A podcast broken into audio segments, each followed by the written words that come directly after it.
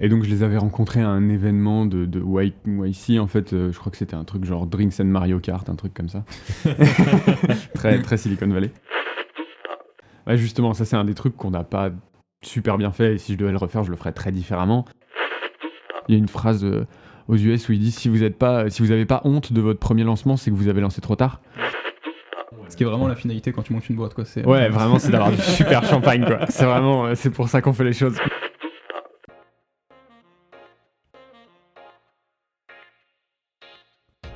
Bienvenue sur Lance-toi et Code, le podcast des développeurs qui entreprennent. Chaque semaine, profitez des retours d'expérience d'entrepreneurs qui ont surmonté les épreuves de la création de leur startup et qui partagent avec vous tous leurs conseils. Moi, c'est Thomas et je travaille en costume. Moi, c'est Nico et je me dis que j'ai complètement raté mon intro. Aujourd'hui, dans Lance-toi et Code, on parle des idées à un milliard. Vous savez, celles qu'on attend pour se lancer et conquérir le monde. Celles qu'ont eu Mark Zuckerberg, Steve Jobs et Bill Gates un matin en prenant leur douche. Mais elles se cachent bien ces idées. Ça fait des mois, voire des années qu'on les cherche sans les trouver, pendant que nos amis entrepreneurs semblent en avoir à l'appel. Comment font-ils Comment est-ce qu'on peut trouver notre idée à succès? Aujourd'hui, pour répondre à ces questions, on accueille dans l'Insto Code Mathieu Noé, cofondateur et PDG de Menti. Menti aide les acteurs des services publics, comme les mairies par exemple, à prendre de meilleures décisions et à mieux en mesurer l'impact grâce à une suite de logiciels structurant et analysant leurs données. Dans cet épisode de Lance-toi et Code, Mathieu va aborder son parcours, comment lui et ses cofondateurs ont eu l'idée de se lancer dans le secteur public, et comment son passé de développeur l'a aidé dans son aventure. Donc euh, Mathieu, euh, merci beaucoup d'être avec nous aujourd'hui. C'est un vrai plaisir euh, de te recevoir sur ce podcast. donc avant, avant de commencer et de rentrer dans le thème de l'épisode, est-ce que tu pourrais te présenter te présenter un peu ton parcours? Comment est-ce que tu en, es arrivé à monter Menti alors donc oui, donc je suis Mathieu Noé, euh, j'ai eu mon bac en 2010, après j'ai intégré Centrale Supélec. Je suis parti en césure euh, à San Francisco où je faisais euh, du code, j'étais software engineer pour une boîte de crypto-monnaie. À l'époque tout le monde me prenait pour un fou mais j'avais raison. après j'ai fini mes études, j'ai fait un master à Columbia à New York. Et en rentrant en France, donc j'ai cofondé Manti avec deux camarades de promotion de, de Centrale. Et comment est-ce que tu es passé de euh, j'ai un CDI comme software engineer à je monte une boîte? Oui, alors du coup, euh, quand j'étais en, Californie, euh, donc je travaillais pour une petite start-up classique qui venait de lever des sous, c'était super, on travaillait dans un, dans un coworking agréable, etc. Et donc j'étais entouré de gens qui voulaient ou qui avaient monté des boîtes. Et j'ai rencontré les fondateurs d'une entreprise qui s'appelle OpenGov, et qui fait de l'analyse financière en fait pour les gouvernements locaux américains. Et ça m'avait beaucoup plu leur mission, l'idée de se dire que euh, on a euh, des organisations qui sont extrêmement influentes sur euh, l'ensemble de la vie des citoyens, qui peuvent prendre des décisions qui vraiment impactent au quotidien la vie des gens, et que ces organisations-là n'ont pas forcément les outils nécessaires pour prendre les meilleures décisions possibles. Et le, le, fait de vivre à San Francisco, alors par rapport à Paris, en fait, on voit vraiment l'intérêt d'avoir un service public qui tourne. Euh, c'est une ville qui est particulière, il y a beaucoup d'inégalités, les transports publics sont catastrophiques, euh, mais qui en même temps où il y a beaucoup de succès entrepreneurial, etc.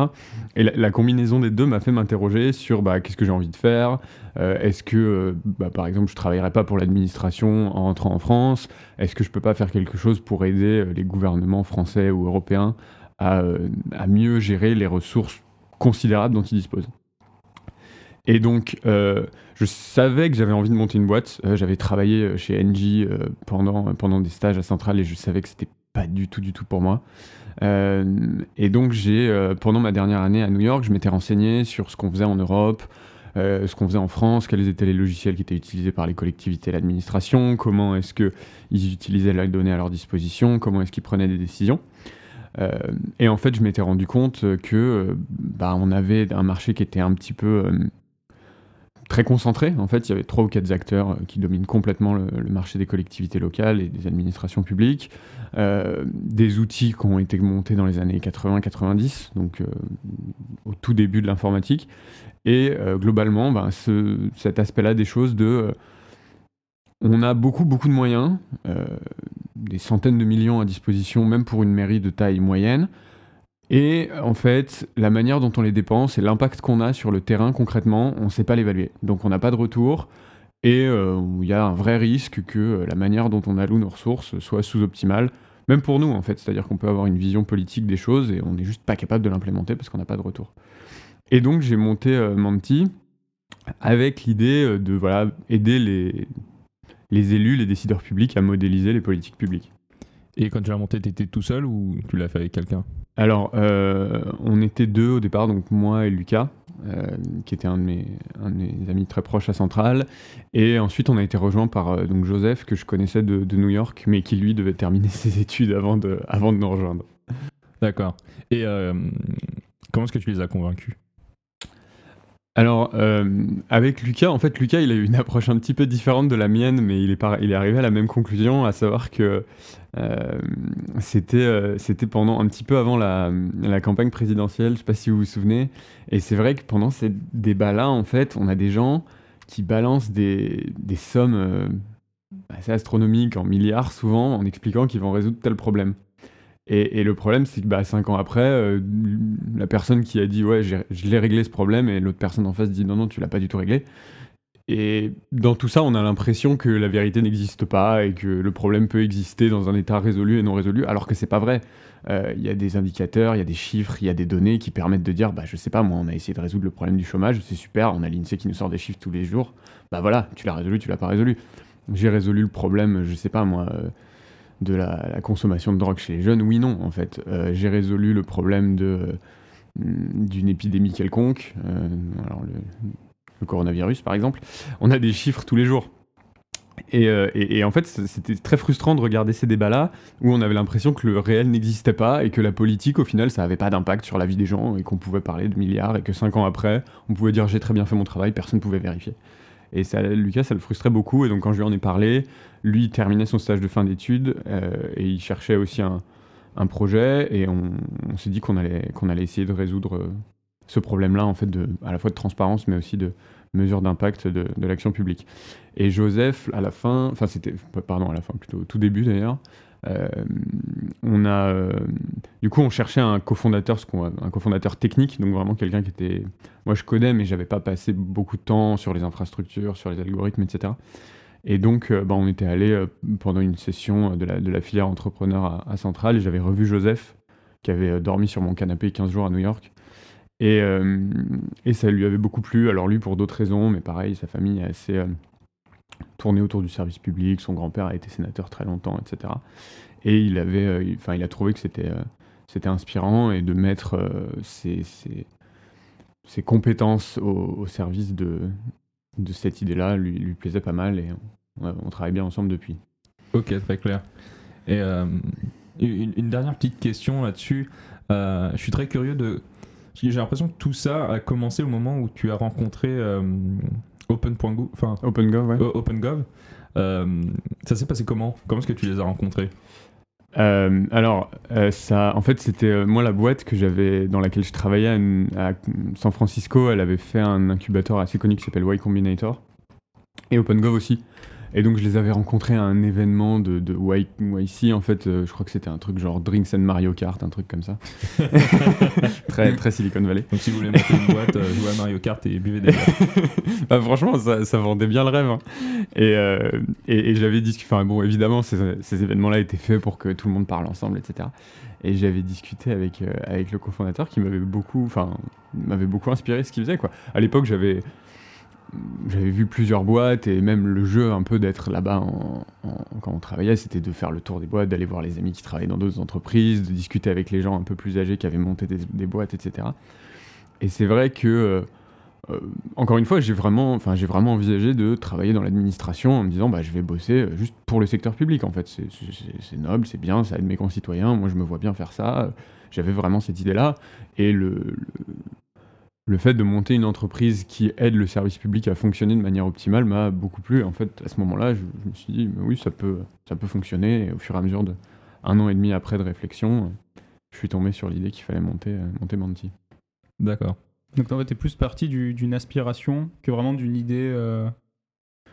Ouais, en fait, euh, l'idée au départ, c'était, euh, on avait, on avait une vision assez idyllique des choses, c'est-à-dire que on se disait, en fait, une administration, c'est plutôt bien digitalisé, surtout en France. Enfin, on a quand même pas mal d'outils, euh, d'outils numériques.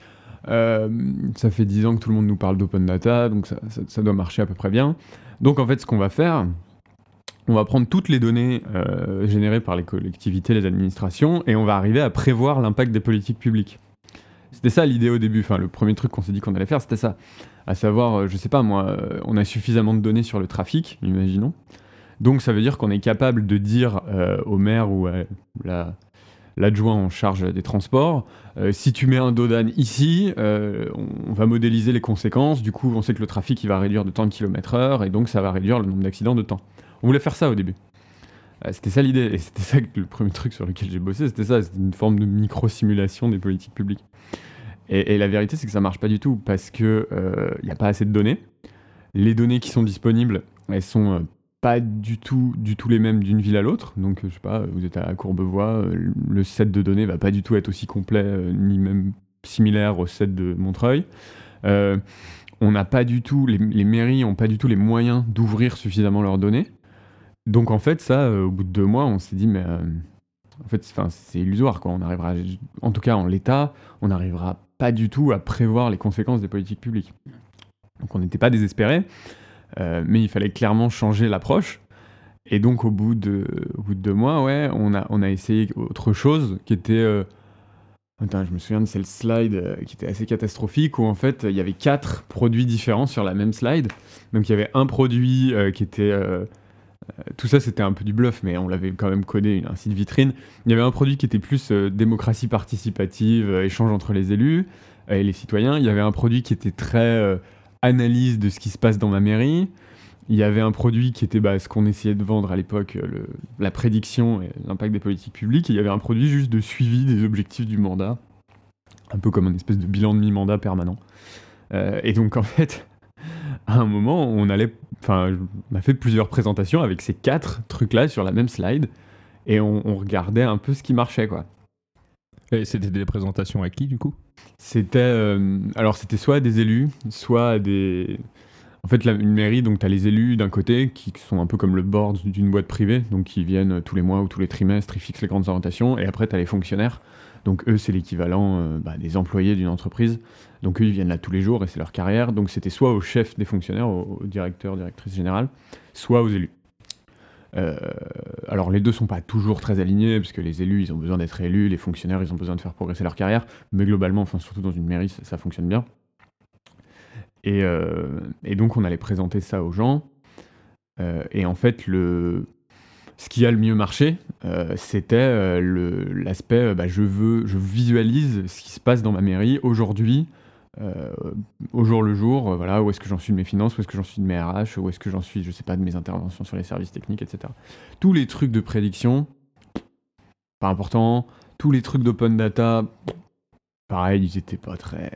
Ça les, ça les intéressait pas plus que ça. Et tous les trucs de prédiction, c'était vraiment. Bah, si vous y arrivez, c'est un peu magique, mais. C'est pas possible techniquement, votre truc, en fait. Mais ils, ont, ils avaient raison. Donc voilà comment on est arrivé à, à quelque chose qui était. Enfin voilà comment on a, on va dire, changé d'une idée à l'autre, si on peut dire, tout en gardant cette idée de bah, le but, le pourquoi on existe, c'est euh, aider le service public à fonctionner de manière optimale. Une fois qu'on a dit ça, bon bah comment est-ce qu'on peut aider le service, le service public à fonctionner de manière optimale? Bon bah on est ingénieur, donc on va utiliser certainement des données du software. Et après, bah, qu'est-ce qu'on fait concrètement? Est-ce qu'on fait un moteur super puissant de simulation? Est-ce qu'on fait un truc euh, d'open data qui marche bien? Est-ce qu'on fait un outil de- d'aide à la décision? Ça, euh, bah, on l'a trouvé en fait euh, peut-être 4-5 mois après quoi. Et on n'avait toujours pas de produit, enfin on avait des slides. hein. Donc ouais, vous êtes parti vraiment de cette idée de euh, voilà ce qu'on peut faire et voilà ce qu'on veut faire, enfin de ce qu'on peut faire, donc, que vous pensiez que vous pouviez faire euh, et de ce que vous vouliez faire. Et, euh, vous êtes parti de cette idée pour aller proposer cette solution finalement à, à ce qu'auraient pu être vos, vos clients. Et eux, ils vous ont dit euh, au final, euh, non seulement c'est pas possible, mais en plus, euh, si c'était possible, ça nous intéresse pas forcément quoi. Ouais, et effectivement, enfin, ce qui a, ce qui a déterminé, ce qui nous a vraiment conforté dans notre, euh, dans notre idée, c'est le fait que au bout d'un moment, enfin, quand on faisait cette présentation avec nos quatre, euh, nos quatre Caroles, hein, euh, en fait, on, on a trouvé des gens qui étaient prêts vraiment à payer et à financer le développement d'un produit euh, d'aide à la décision en fait. On a trouvé deux mairies, donc à l'époque c'était Clichy et Courbevoie, euh, qui, à, suite à cette présentation, nous ont dit euh, bah écoutez, euh, ouais, pas de souci, si vous arrivez à monter ça, à monter un outil donc qui prend nos données et nous les présente sous un format clean, euh, bah, non seulement enfin, on va vous payer, mais on est même prêt à vous filer des locaux chez nous, donc on va vous donner des bureaux euh, dans nos DSI, et euh, ben, en fait on va vous aider à développer ça. Et donc ça, c'était quand même un signal assez fort par rapport à... Je crois qu'on les a signés en mai 2000, euh, 2017 du coup. Donc ça fait un peu plus de trois ans. Et, ça par rapport à tout ce qu'on avait auparavant, donc euh, des, marques d'intérêt ou des ah oui c'est intéressant, on se rappelle, c'était quand même un signal très très fort de on est sur la bonne voie et c'est peut-être une bonne manière de... Enfin le, problème est réel et euh, la solution qu'on propose est crédible. Ouais, C'est que tu parles, de ça, euh, le problème est réel et la solution est crédible, parce que effectivement aujourd'hui, donc on parle de, on, parle de comment trouver une idée, et une idée pour monter une société. Et donc, euh, comme l'a bien expliqué Thomas juste avant, euh, dans l'émission, on parle du postulat qu'une entreprise, c'est euh, trois choses. C'est un problème qui vaut la peine d'être résolu, une solution parfaitement exécutée à ce problème, et un mécanisme rentable de monétisation de cette solution. Hmm. Est-ce que du coup, aujourd'hui, Menti, c'est les trois? Non. Alors, on a, je pense qu'on a un problème qui vaut le coup d'être résolu. Enfin, l'efficacité publique, c'est, un problème immémoriel depuis qu'on a, depuis qu'on a commencé à construire des maisons en dur, je pense. Euh, donc ça, clairement, le problème vaut le coup d'être résolu et je ne sais pas si on arrivera à le résoudre complètement un jour. C'est quoi Euh, un problème qui vaut le coup d'être résolu? Je pense, enfin, les, les- les investisseurs ont tendance à sizer les problèmes en fonction de la valeur monétaire qu'on peut en extraire. On peut avoir d'autres métriques comme la valeur sociale, euh, mais en gros, je pense que c'est quelque chose qui peut impacter fortement la vie de, euh, je sais pas, plusieurs millions, plusieurs milliards de personnes. Alors, soit ça peut être parce que plusieurs millions, plusieurs milliards de personnes sont prêtes à payer, soit ça peut être parce que quelques très grosses organisations sont prêtes à mettre beaucoup de sous. Euh, pour moi, c'est ça, c'est quel impact tu vas avoir sur le monde et sur la vie des gens, en fait. D'accord. La métrique dépend de ton caractère, mais globalement, ça se, ça se sent assez bien. Donc on a, je pense qu'on a ça. Ça, euh, on l'a, et c'est quelque chose qui est resté très constant au fur et à mesure de la vie de la boîte. Euh, T'as dit une solution parfaitement exécutée, c'est ça euh, aussi le problème? Alors, j'irai pas jusqu'à dire que notre exécution est parfaite. On a quand même pas mal de... Ouais, justement, ça c'est un des trucs qu'on n'a pas super bien fait, et si je devais le refaire, je le ferais très différemment c'est que bah quand tu sors d'école, que c'est ta première boîte, tu vas faire des conneries, c'est sûr. Il n'y a pas de. En fait, le jeu, c'est plutôt de faire des conneries qui sont pas mortelles que d'éviter d'en faire à tout prix. Euh, donc, tant que ta boîte est en vie, tu, entre guillemets, tu peux continuer à faire des erreurs. Euh, si ta boîte est morte, tu peux plus le faire. Mais on a fait pas mal d'erreurs, on, on s'est- mais même en- encore aujourd'hui, enfin, on en fait. euh, la manière au début dont on approchait le développement produit, je pense qu'il était trop tourné ingénieur et pas assez tourné utilisateur. Au fur et à mesure du temps, on, on corrige ça. Euh, les- la, la manière dont on a les, les premières embauches et même là aujourd'hui la structuration et le scaling de l'équipe, évidemment, il y a plein d'erreurs qui sont faites et qu'il faut qu'on corrige a posteriori. Euh, nous, même la manière dont on approche notre travail, euh, le- on a fait une levée de fonds par exemple, il y avait, il y avait des trucs que j'aurais fait différemment. Euh, donc ça, pour le coup, euh, bon, l'exécution parfaite, disons qu'il il va y avoir des erreurs, rien ne sera jamais parfait, mais on essaye de tendre vers la vers l'excellence en tout cas. Et après, le troisième truc, c'est C'est un mécanisme rentable de, moti- de monétisation de cette solution.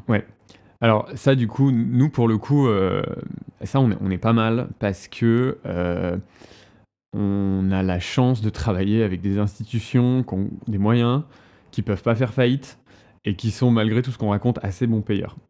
Donc on n'est pas sur un... Enfin, je, pense que ça dépend beaucoup des, des- domaines d'activité. Par exemple, si quelqu'un qui travaille sur une marketplace, euh, cette partie-là va être absolument critique parce que globalement, une marketplace, tout le monde s'attend à ce que ce soit gratuit, donc il faut trouver un mécanisme intelligent.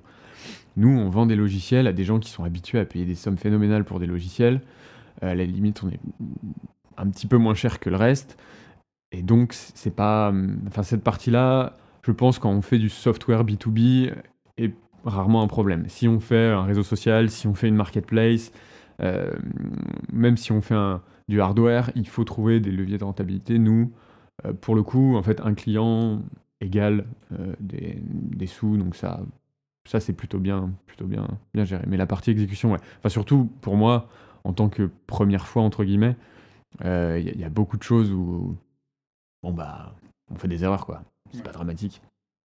Bon, même tu conseilles d'en faire en fait au final euh, pour. Ouais, euh, si on peut éviter, c'est mieux. non, mais en fait, faut pas, faut pas se dire. euh, et ça, c'est un des trucs qui était, enfin, une, des erreurs qu'on faisait au début, c'était faut, faut pas se dire que euh, ça va être parfait. Euh, les premières fois, c'est jamais aussi bien que ce qu'on croit. Euh, il faut pas se dire qu'il faut, faut pas attendre, par exemple, d'avoir un truc parfait pour essayer de le vendre. Il faut pas attendre euh, de se dire ah j'ai trouvé la personne parfaite pour recruter son premier employé. Il va y avoir des trucs qui vont mal se passer, il faut l'accepter. Encore une fois, faire des erreurs, oui, si on peut éviter et qu'on n'en fait pas, c'est mieux. Et alors, il faut surtout pas faire des erreurs mortelles. C'est-à-dire que si euh, l'erreur coûte toute la trésorerie de la boîte, et ben, faut, faut pas, faut vraiment, vraiment pas le faire. Ok, très clair. Euh, J'avais posé la question, c'est quoi une erreur mortelle? Bah, c'est une erreur qui, qui te fait descendre la trésorerie sous zéro. Ah, mais c'est ça, quoi. Tu dois quitter le pays. Euh, ça, peut être, ouais, ça peut être de, le- de- une erreur de recrutement où au final c'est trop long pour embaucher une nouvelle personne et du coup tu as dépensé tout ton fric. Ça peut être, bah ouais, c'est ça, un mauvais contrat où au final tu es, obligé de. Euh, t'as t'as des frais légaux ou même des frais de, pour, de delivery qui sont beaucoup trop élevés. Donc euh, bah, c'est ça, tout ce qui fait descendre la trésorerie sous zéro est mortel. D'accord. Euh, bah, tu as dit plein de choses intéressantes. Euh, J'aimerais repartir du début euh, sur le problème. Euh, tu as mentionné que euh, au début, vous essayiez de résoudre un premier problème euh, qui au final n'en était pas vraiment un, ou il n'en avait pas forcément besoin. Sur vos quatre produits, il n'y en a qu'un seul qui, euh, qui en résolvait un qui du coup valait le coup d'être résolu pour Mm. votre client, enfin pour votre, euh, votre client cible. Comment est-ce que quelqu'un qui monte sa boîte peut savoir si le problème que lui essaie de résoudre, ou elle, lui ou elle, euh, essaie de résoudre, euh, vaut le coup d'être résolu Euh, alors, bah, il y, y a- plusieurs méthodes pour moi. Alors, bon, nous, la méthode qu'on a employée, c'est trouver des gens qui sont prêts à payer pour. Donc, les gens, enfin, s'il y a un problème qui est suffisamment douloureux ou grave, seront prêts à payer. Et le montant qu'ils sont prêts à payer vous donne l'intérêt du problème. Donc, euh, je sais pas, j'ai une pilule qui guérit le cancer, ça coûte 10 000 euros, bah, tu vas la, tu vas la payer en fait. J'ai une pilule euh, qui est l'équivalent d'un café, ça coûte 10 000 euros, personne ne va l'acheter. Donc, euh, bon, ça, c'est une manière de, trouver les choses et ça fonctionne dans le cas où, bah, comme nous, en fait, on n'avait pas d'expérience dans le secteur qu'on visait et donc la seule métrique ou le seul signal fort qu'on avait, c'était ça. Euh, une, des, une des méthodes, je dirais un peu, enfin, la méthode parfaite euh, qui, marche dans toutes les histoires un peu mythologiques d'entrepreneurs, c'est un problème que vous avez vous. Donc, euh, ça peut être un problème que vous avez au travail, euh, genre une tâche hyper répétitive que vous faites.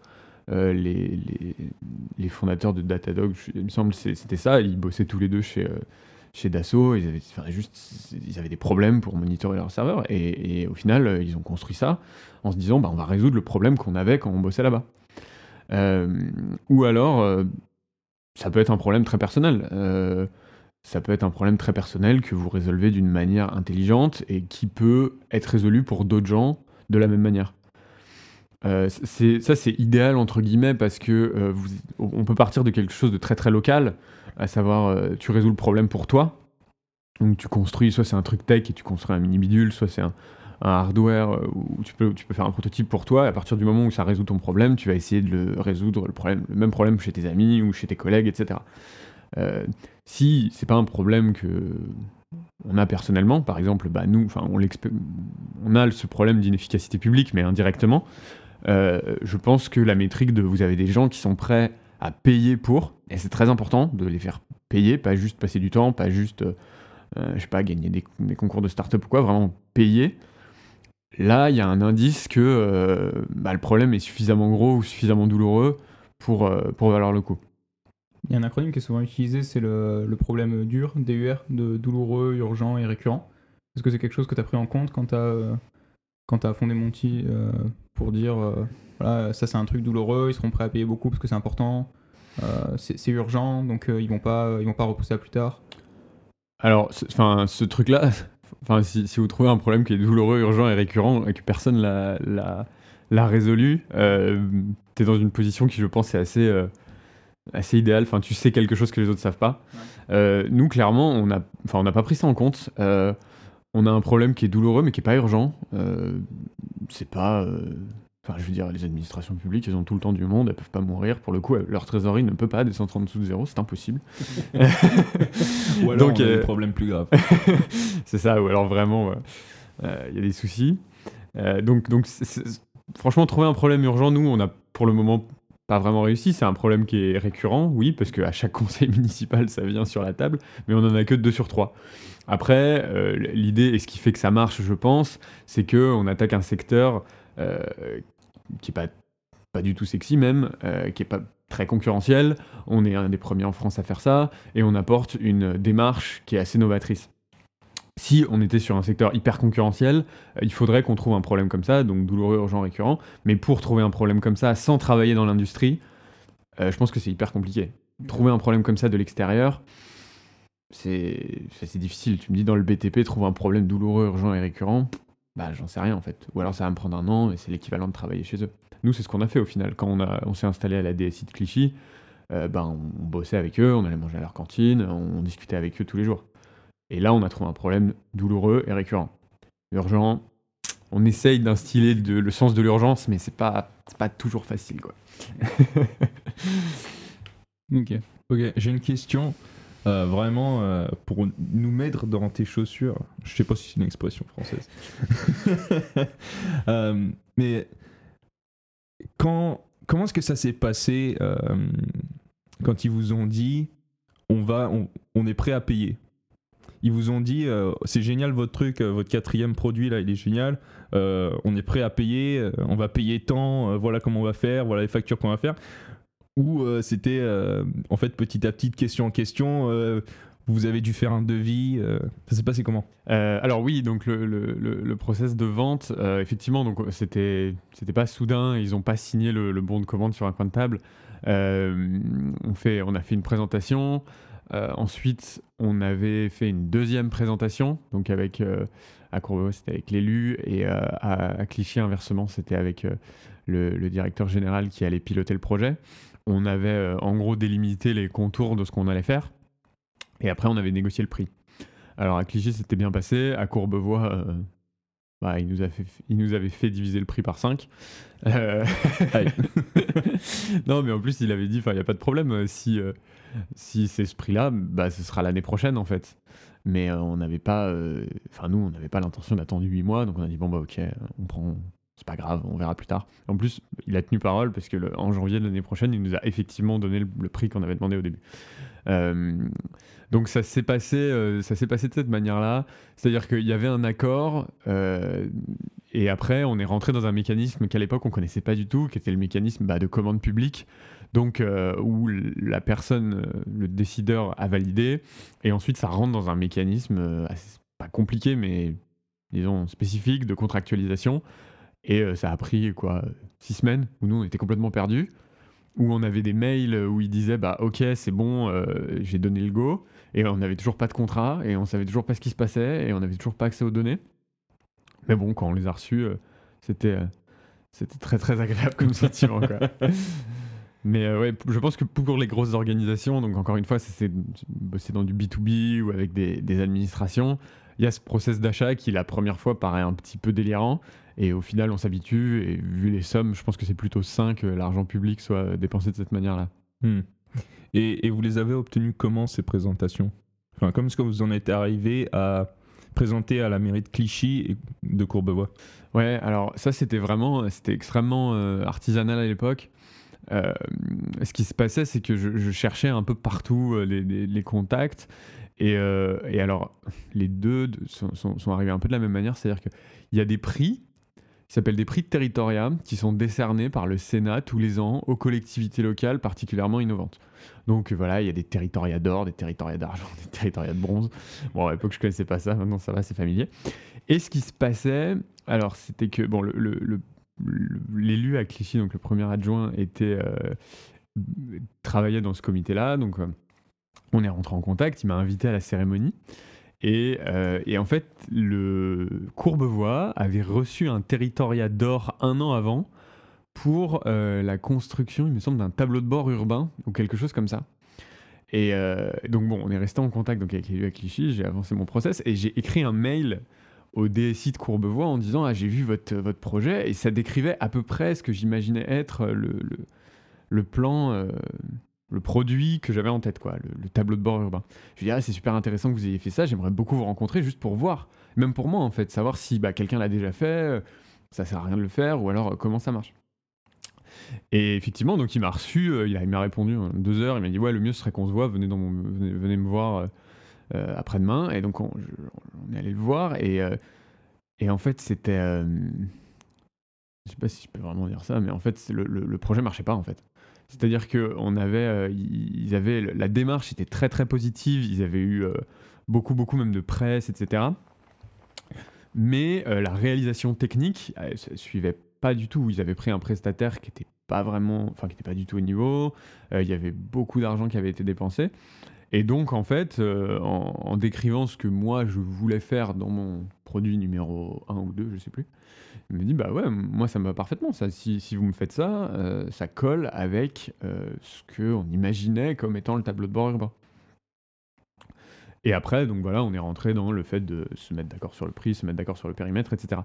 Mais en fait, on est arrivé, euh, le timing était bon, ils avaient déjà un projet, ils avaient déjà fait de l'évangélisation, simplement la réalisation technique ne suivait pas, et du coup, bah, il, il s'avère que les, les- les- trois petits jeunes, ils tombaient bien, parce que du coup, on pouvait, ils étaient pas chers, et euh, de toute façon, on risquait pas grand-chose, on avait déjà mis 200 000 euros dans le projet, euh, bon, 4 ou 5 000 euros de plus, ça changeait pas grand-chose. quoi. Et donc, euh, voilà comment on a, on a pu obtenir le truc.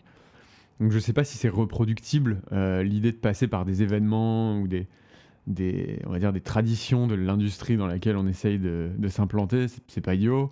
Euh, on est allé au salon des maires, on a fait ce genre de choses. À chaque fois, ça donne des contacts. Ça peut permettre de prendre les premières, les premières marques. Après, c'est vrai qu'au bout d'un moment, bon, bah, il faut systématiser ça, donc on fait Oui, bien des sûr. démarchages plus classiques, etc. Mais, mais ça, ça, ça vient de toute manière dans un deuxième temps. Au début, euh, quand on part de zéro, euh, faut essayer plein de trucs Mm. pour trouver ce qui marche. Et une fois qu'on a trouvé ce qui marche, on essaie de le reproduire euh, petit à petit. Mais c'est intéressant ce que tu dis. Donc en fait, déjà, tu as essayé d'identifier qui, qui est ta cible. Enfin, les mairies, par exemple. Ouais. Les mairies, euh, c'est leur problème que je veux résoudre. Euh, voilà le problème globalement que je veux résoudre.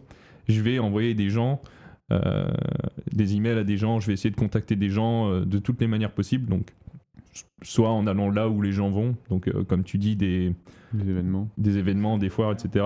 Soit euh, en trouvant leur mail. Hein, En plus, euh, j'ai une solution technique, donc on va aller voir les DSI. Et donc, en faisant du cold emailing, quoi.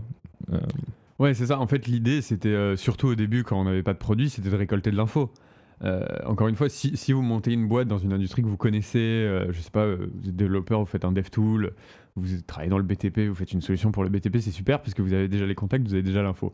Nous, on n'avait pas l'info et on n'avait pas vraiment de contact. Donc l'idée, c'était, on va aller voir des gens, on va les faire parler de leurs problèmes et en fait, on va trouver une solution technique qui va correspondre à leurs gros problèmes. Donc on en avait, au début, on en avait une qui était très, qui était pas très adaptée. Après, on s'est dit bon, ben, on va en tester plusieurs.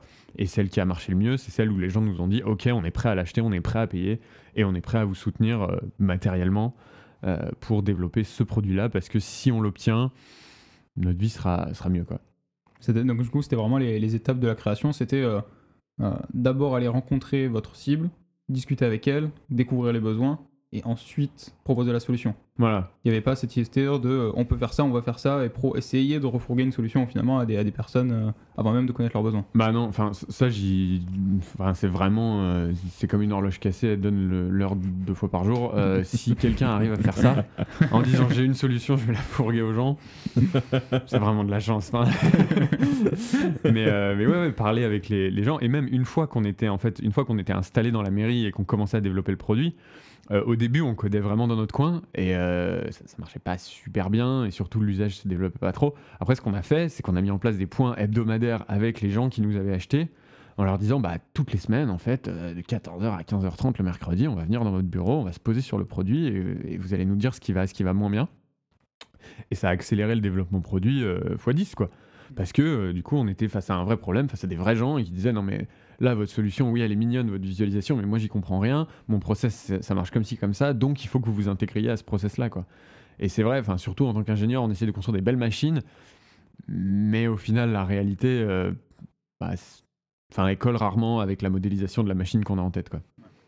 Et ça, ça m'a mis une question. Donc, tu viens de dire, en tant qu'ingénieur, euh, on aime construire de belles machines.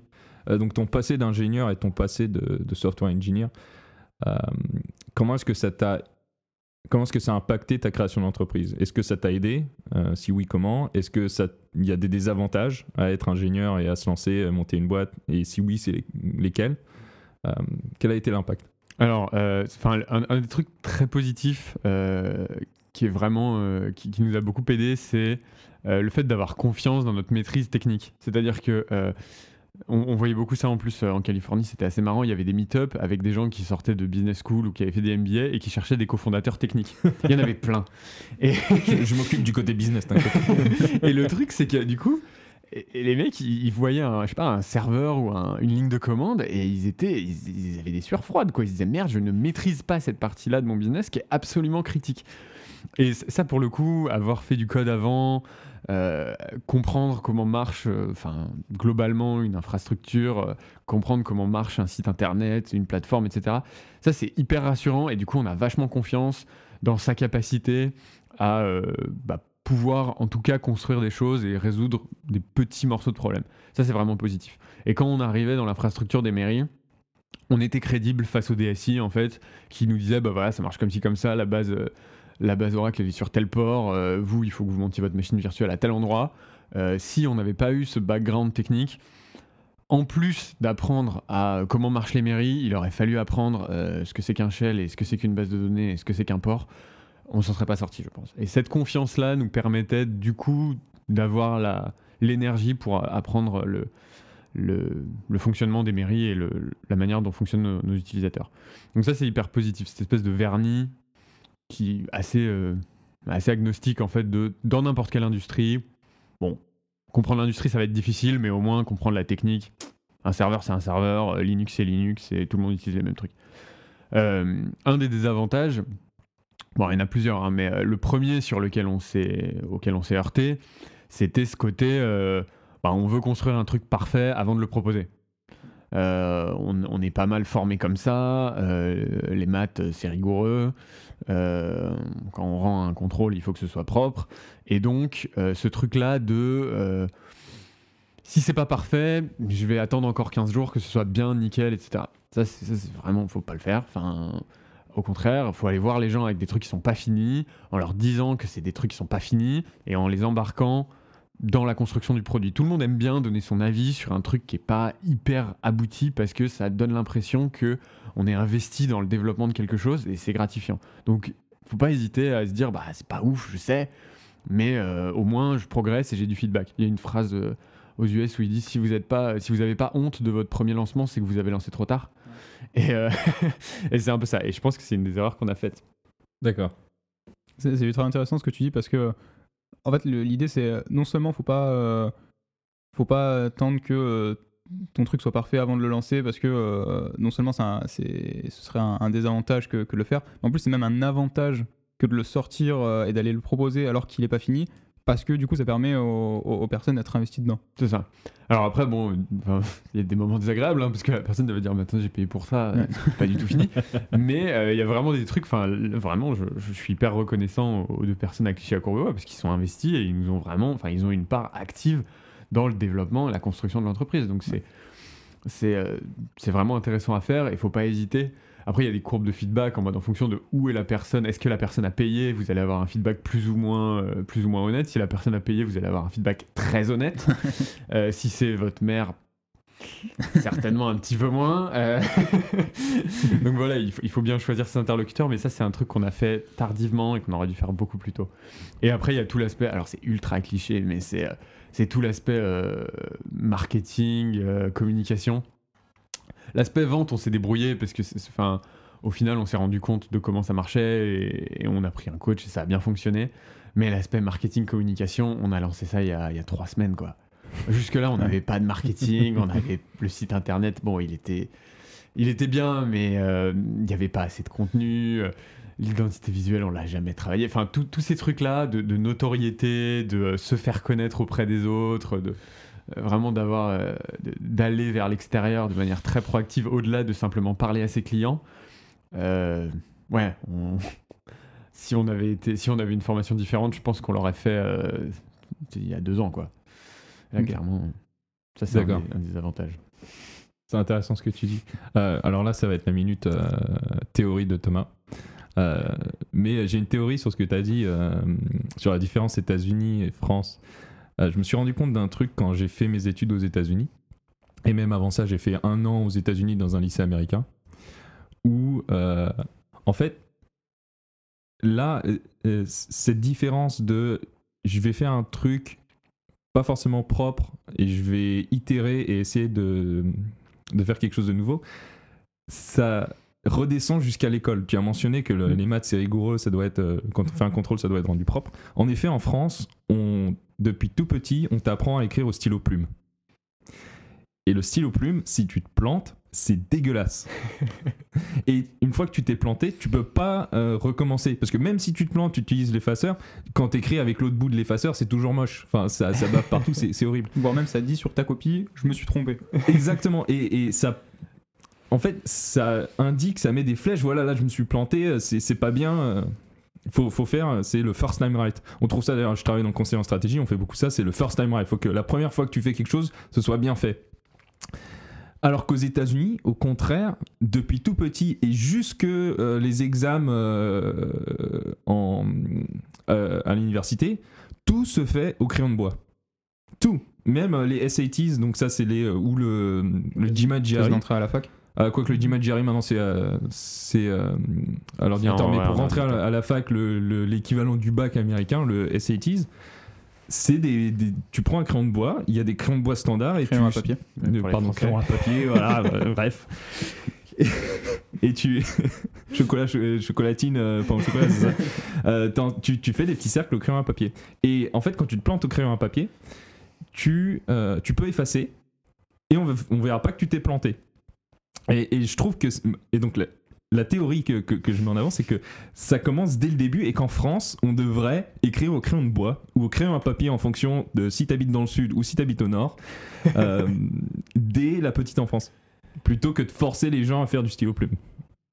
Ah ouais, c'est intéressant. ouais. J'avais Mm. jamais, euh, j'avais jamais approché ça par, euh, par les, les crayons utilisés par les enfants, mais euh, enfin ça se voit juste effectivement entre les US et la France ce côté. euh, je vois un truc qui n'existe pas ou j'attends d'avoir un truc parfait avant de en parler de manière modeste, mais euh, intéressant. Bah, moi, à moins que Nico t'ait d'autres questions, euh, je vous propose de passer à la section ludique. Ouais, je pense qu'on a, on a, on a bien, euh, bien pu poser toutes les questions. euh, cou- couvert... Ah si, il y a une dernière question euh, qu'on n'a pas couvert encore. C'est euh, donc une fois que tu as, identifié ton client, que, euh, ou ta cible, et euh, que tu as discuté avec eux pour bien identifier leurs problèmes, que tu leur as proposé une solution, que tu t'assures que c'est une solution qui résout leurs problèmes, arrive le moment où du coup tu la développes et tu sais que tu as déjà un client qui est, qui est prêt à la payer. L'idée c'est euh, combien il la paye en fait? C'est comment est-ce que tu prices ta solution? Comment est-ce que tu, tu définis euh, Parce que si tu considères qu'en fait vendre quelque chose, c'est euh, apporter de la valeur à quelqu'un Mm. et euh, que le, le prix finalement c'est la valeur que toi tu captures par rapport à ce que tu leur offres. Comment tu évalues la valeur que tu leur apportes? Comment tu évalues la valeur que toi tu captures? Si tu avais, dit que sur, ta, sur tes slides par exemple tu avais quatre produits différents, est-ce que tu les prices différemment? Est-ce que si tu dois en développer qu'un seul, tu définis celui que tu prices le plus haut? Euh, C'était quoi ton approche par rapport à tout ça? Alors euh, tout à l'heure on parlait d'exécution parfaite, ça c'est un des trucs euh, on n'est pas, on n'est pas parfait. Euh, c'est compliqué en fait d'évaluer euh, la valeur que tu apportes à quelqu'un. Il y a des domaines où c'est assez facile. Euh, Enfin, je sais pas, euh, une solution qui est de, j'en sais rien moi, de- de- d'optimisation des financements ou de Mm. des trucs de gestion des impôts. Bon bah tu prends un cut de ce que tu fais gagner à la personne, c'est monétaire, c'est facile. Ouais. Nous, en l'occurrence, là, on est sur une solution où euh, ils gagnent du temps, parfois ils gagnent des sous, mais vu que c'est pas des, ils sont pas dans des logiques de profit, euh, ça rentre pas vraiment en ligne de compte. Et on a un peu de mal, très honnêtement, même aujourd'hui, à quantifier euh, la valeur qu'on apporte. C'est pas facile, on y arrive, euh, mais c'est pas immédiat et le chiffre apparaît pas en gros dans la présentation. Et donc le pricing, euh, ça a été, ça a été- c'est encore un peu des itérations, c'est-à-dire qu'on se cale par rapport à ce qui se fait, euh, à des benchmarks dans l'industrie. on se cale par rapport au positionnement que nous on a. Donc euh, tout en haut euh, du spectre de pricing, bah, on a les cabinets de conseil. Hmm. Alors bon là, c'est complètement délirant. Et après tout en bas, on a, euh, je sais pas, Microsoft qui vend des, des trucs de tech complètement commoditisés à 8 euros par mois. Bon bah où est-ce qu'on est nous? Ok, bon on a de la tech, ça c'est sûr. À quel point est-ce qu'on accompagne les, les collectivités? Où est-ce qu'on se situe par rapport à un cabinet de conseil? Qu'est-ce qu'on est capable de faire? Qu'est-ce qu'on n'est pas capable de faire? Un intégrateur, etc. Donc c'était pas mal d'itérations. Si vous arrivez, tout à l'heure, tu as parlé du problème dur, euh, Mm. douloureux, urgent, récurrent. Un des, un des moyens de savoir si le problème il est, bah, il est gros, c'est euh, combien vous allez gagner en euros ou en temps si on le résout. Et à ce moment-là, si vous arrivez à avoir une vision claire là-dessus, franchement, enfin, vous avez une idée quasiment directe du potentiel de la boîte et surtout les investisseurs ils adorent ça parce que ça veut dire qu'ils peuvent évaluer directement ok donc si je fais ma multiplication en Europe dans le monde combien ça fait? C'est compliqué et en fait quand vous regardez il y a plein de boîtes mais même des très grosses boîtes euh, où c'est pas clair enfin où c'est pas clair Je- Facebook euh, quelle valeur il apporte dans l'OVI il y a des gens qui disent que c'est négatif à quel à quel moment enfin on se dit ah c'est mieux quand j'ai Facebook dans ma vie? Bah non enfin ça n'existe pas alors que c'est une des plus grosses boîtes du monde Sauf que les, les clients de Facebook sont pas les utilisateurs. Ouais. Donc c'est pas c'est pas les utilisateurs qui payent. En fait, Facebook apporte pas de la valeur aux utilisateurs. oui alors Enfin, pas directement. Ils sont censés apporter de la valeur en fait aux, aux annonceurs. Et c'est pour ça que c'est les annonceurs qui payent. C'est les, Mais même la les pub. annonceurs, les clients en fait. En fait, même la pub, évaluer l'impact d'une pub, il y a des centaines d'études là-dessus et tout le monde, tout le monde sait que ça marche instinctivement, mais on sait pas, c'est hyper dur à évaluer quoi. Et donc même ça, tu dois, t'as un, un- un sujet de dire bah ok, je vous apporte tant. Et en fait, la personne à côté elle va dire bah non, regarde, tu vois bien qu'en fait tous les leads que tu m'as amenés, il y en a aucun qui a signé, donc en fait tu m'as pas du tout apporté tant, pourtant j'ai payé Mhm. tant. Enfin, c'est vraiment compliqué comme sujet. Et c'est un des sujets sur lesquels encore aujourd'hui on s'interroge sur, ok, comment on quantifie la valeur qu'on leur apporte Euh, Comment est-ce qu'on valide euh, que c'est pas juste dans nos têtes et que eux, effectivement, ça leur a économisé tant de temps, économisé tant d'argent Des fois, c'est clair, certains projets, c'est très clair, certaines collectivités, c'est très clair, et des fois, c'est beaucoup moins clair. Et franchement, si vous arrivez à, à le faire de manière propre, le pricing devient, devient facile, quoi. Mais nous, c'était beaucoup d'itérations. Bah, par exemple, la toute première vente, c'était euh, OK, euh, on veut 20. Ah bah non, j'ai que 4. Bon, OK, on prend 4. Euh, même encore aujourd'hui, des fois, bon, on a multiplié par 10, mais c'est un peu en mode OK, est-ce que ça c'est trop cher? Est-ce que ça c'est pas assez cher? Ça dépend de l'urgence. Ça dépend de la, de la personne qu'on a en face. Enfin, c'est. C'est compliqué, c'est Ça compliqué. dépend c'est un de ton niveau de trésor. moi, là, ça va, nous, on est plutôt pas mal. Mais ça, à un moment, ça dépendra du niveau de trésor. ouais.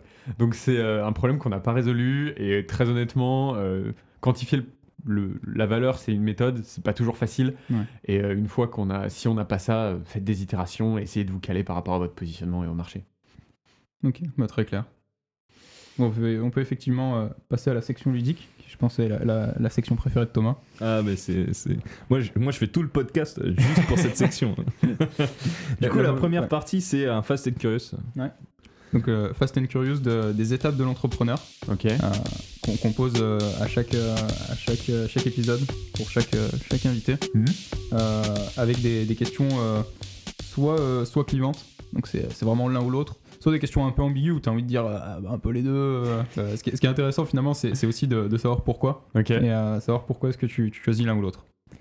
Donc sur les étapes, euh, les étapes de l'entrepreneur, euh, se lancer euh, en sortie d'études ou euh, commencer par un CDI.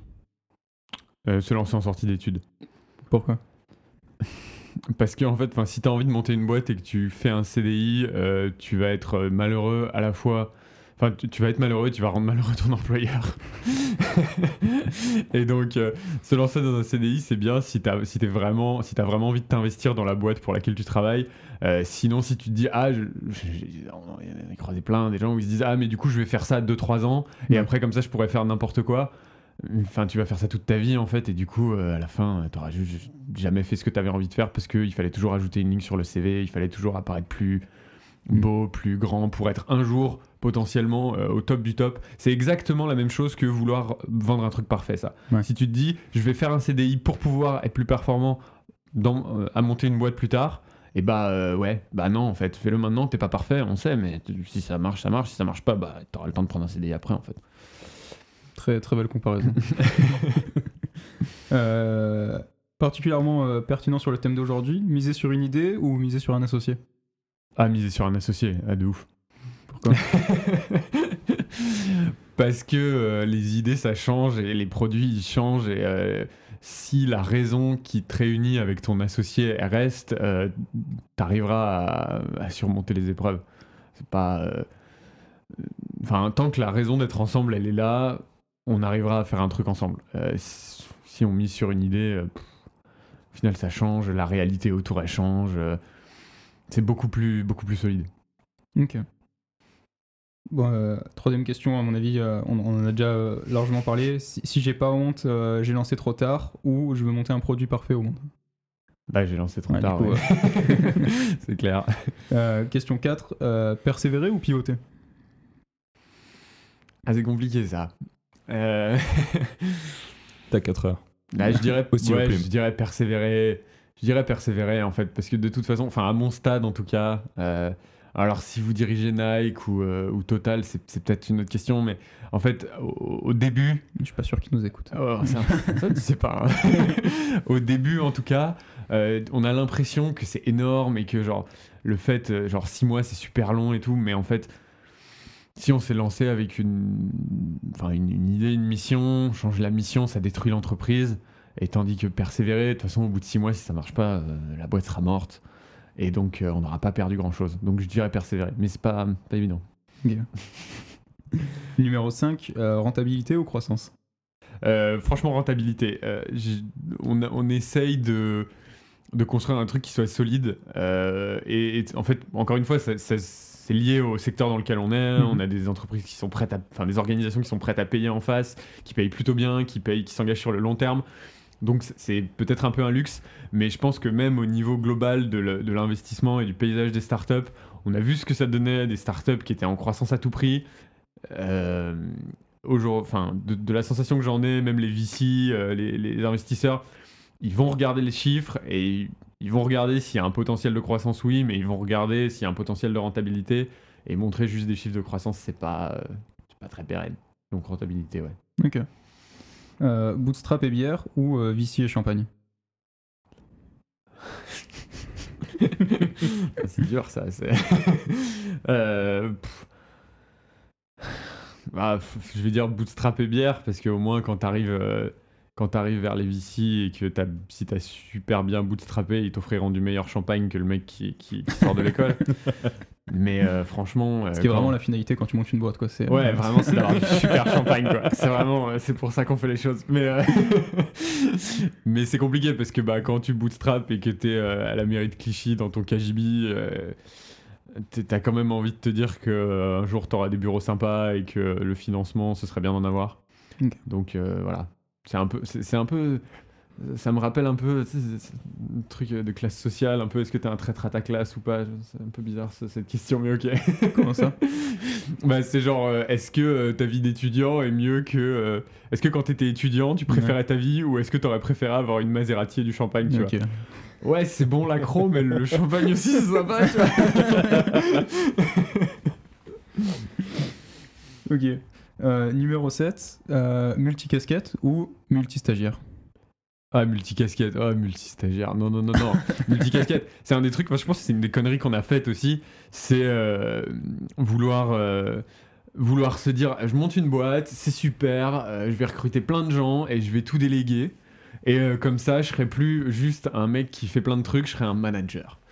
Et ça, c'est une connerie en fait, parce que les trucs qui, qui sont pas maîtrisés et qui sont délégués, euh, surtout les trucs critiques, euh, en général, ça Ouais. s'écroule si c'est pas un cofondateur qui les gère. Donc, euh, non, non, non, multicasquette. Ok, très clair. Euh, numéro 8, croissance, organis- croissance organique ou growth hacking? Bah, alors, je veux dire croissance organique parce que gros hacking, j'ai toujours pas compris ce que ça voulait dire, honnêtement. je. Surtout dans des trucs de B2B où les processus d'achat sont très cadrés. Ouais. Euh, le gros hacking, euh, envoyer des carambars aux clients. euh. Nous, dans notre cas, vraiment, ça tombe sous le coup de la loi, donc euh, croissance organique. Et enfin, euh, dernière question. PDG d'une grosse boîte ou gros exit? Ah, PDG d'une grosse boîte, je pense. Là, pour le coup, euh, le champagne sera bienvenu, tu vois. Ok. non, je me vois bien, ouais, avoir une, enfin, être implanté dans beaucoup, dans plusieurs pays européens, fournir une solution, une suite logicielle de référence à l'ensemble des gouvernements européens et avoir une très très grosse entreprise qui aide vraiment l'ensemble des, de ses clients à fonctionner de manière optimale. Ok. Top. Bah, merci beaucoup. C'était super, euh, super instructif comme, euh, comme Fast and Curious euh, entrepreneur. Euh, Est-ce que tu, as, euh, tu nous as préparé une anecdote euh, drôle slash euh, marquante? Dans le thème de l'épisode Bah, franchement, j'ai réfléchi et euh, il n'y avait pas euh, masse de trucs drôles, mais ce qui, ce qui m'a fait sourire, ou en tout cas ce qui m'a marqué, c'était. euh, donc, on, on allait tous les matins à la, à la mairie de Courbevoie ou à la mairie de Clichy en fonction de notre envie et de nos nécessités du, du jour et de où est-ce qu'on on pouvait avancer le plus vite. Et euh, à la mairie de Courbevoie, ils nous avaient vraiment mis dans un KGB. Je- Enfin, encore une fois, je suis infiniment reconnaissant à cet homme qui a vraiment participé à la réussite de l'entreprise, mais c'était vraiment un KGB. C'est-à-dire qu'il y avait deux ordinateurs auxquels on avait accès, et ils stockaient des imprimantes, des cartons, euh, des serveurs. euh, tout ça dans la exactement dans cette salle donc c'était c'était très galère fallait aller récupérer les clés à la DSI redescendre sortir du bâtiment aller dans un autre bâtiment et aller dans le KGB et, donc nous, on bossait là. Enfin, c'était vraiment notre bureau. C'était là où on, travaillait. Et, un jour, le DSI, euh, il, il, cherche la clé du, KGB où on vivait. Pardon, où on travaillait, excusez-moi, la révélateur, où on travaillait, et, euh, et il la trouvait pas. Bah, forcément, c'est nous qui l'avions prise pour ouvrir notre bureau, quoi. Et donc, euh, bref, on l'a su après, mais suite à une longue, euh, une longue engueulade avec ses équipes, il se pointe dans le KGB où on est, avec euh, trois personnes de la DSI qui étaient du coup en panique parce qu'ils avaient perdu les clés et ils se disaient merde, il y a plein de trucs de valeur dans ce KGB et tout, et il se pointe et il nous voit là, en train de bosser. Et il, il regarde, il fait Ah, mais vous venez vraiment ici en fait Et on était là avec Joseph. Bah oui, enfin bien sûr, vous nous avez donné le local, évidemment qu'on vient ici. Et il était vraiment objectivement surpris. Il disait Ah, mais moi je pensais que vous alliez venir avec une clé USB ou que vous alliez, euh, vous alliez juste un peu bidouiller puis que vous alliez partir. Mais là, ça fait trois mois qu'on a signé, ça fait trois mois que vous venez là. Bah oui. Ok. Bon bah ouais, quand vous repartez, mettez la clé, mais nickel. je sais pas si c'est drôle, mais en tout cas, ça m'a bien marqué. Je me suis dit, bon, là, à ce moment précis là, tu vois, je me disais, le champagne, euh, ce serait pas mal. quoi. Ah, c'est vraiment pas sexy la vie d'entrepreneur. Bah écoute, euh, c'est comme il y a cette photo de Jeff Bezos, je sais pas si vous voyez, avec un, dans un bureau Ouais. dégueulasse Ouais, avec ouais, euh, Amazon.com. Euh, je garde la photo du KGB de Courbevoie précieusement en espérant qu'un jour euh, je pourrais avoir le même, euh, la même distance entre les deux, les deux moments. Ok, et euh, est-ce que tu as un, un mot de la fin euh, Déjà, quel est ton morceau préféré? Ouais, alors du coup, en fait, en ce moment, euh, j'écoute pas mal de, de métal euh, nordique, norvégien, etc. D'accord. Euh, je suis arrivé là par, le, fort, par le métal allemand, mais du coup, euh, en ce moment, j'aime beaucoup ça. Ils, ils ont des univers que je trouve intéressants. Je crois que c'est un truc qui s'appelle Brother of Metal, Yggdrasil. D'accord. Très. C'est tonique, on va dire. Ok, ça marche. on, on cherchera l'orthographe. ça commence par un Y. Ok. Et donc ça, en, en post-prod, on va la mettre. Donc ce sera la musique qu'on sera en train d'écouter à ce moment-là. Ok, ouais, stylé. Euh, et du coup, tu vas avoir une, une super musique épique pour ton mot de la fin. Ça marche. Euh, bah du coup, euh, comme mot de la fin, non bah déjà merci de m'avoir, merci de m'avoir invité. Euh, tout ce que j'ai, du coup tout ce que j'ai dit, on s'applique à moi, donc faut pas forcément le prendre comme un- une vérité absolue. Encore une fois, je pense que des quelques principes qui peuvent euh, en être retirés, c'est que attendez pas d'avoir un truc parfait pour vous lancer, que ce soit une idée, que ce soit un produit, que ce soit euh, une euh, même encore une fois une, embauche, etc. Les premières fois, c'est jamais aussi bien que ce qu'on croit, donc essayez pas de, essayez pas d'imaginer que par exemple les employés vont être là, ou peut-être même les associés vont être là pendant 10 ans, euh, que les premiers clients, ça va vraiment être le grand amour et qu'ils vont rester euh, pendant, euh, pendant 10-15 ans et que tout, tout va bien se passer. Euh, et puis voilà, non mais euh, encore une fois, euh, codez et lancez-vous. Super mot de la fin. Merci beaucoup. Merci Magique. à vous. Et euh, je sais qu'il faut pas passer par un CDI. Mais euh, Non, j'ai pas dit ça.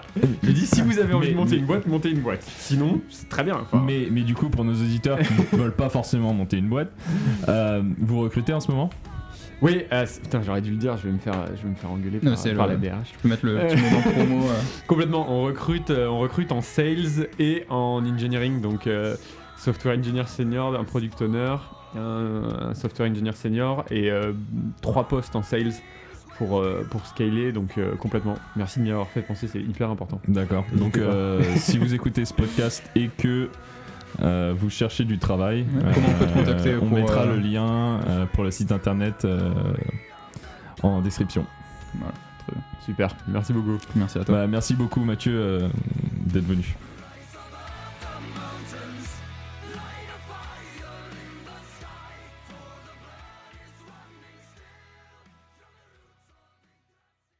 Merci beaucoup d'avoir écouté cet épisode jusqu'au bout. On sait qu'il vous a plu. On vous voit. On sait que vous avez aimé.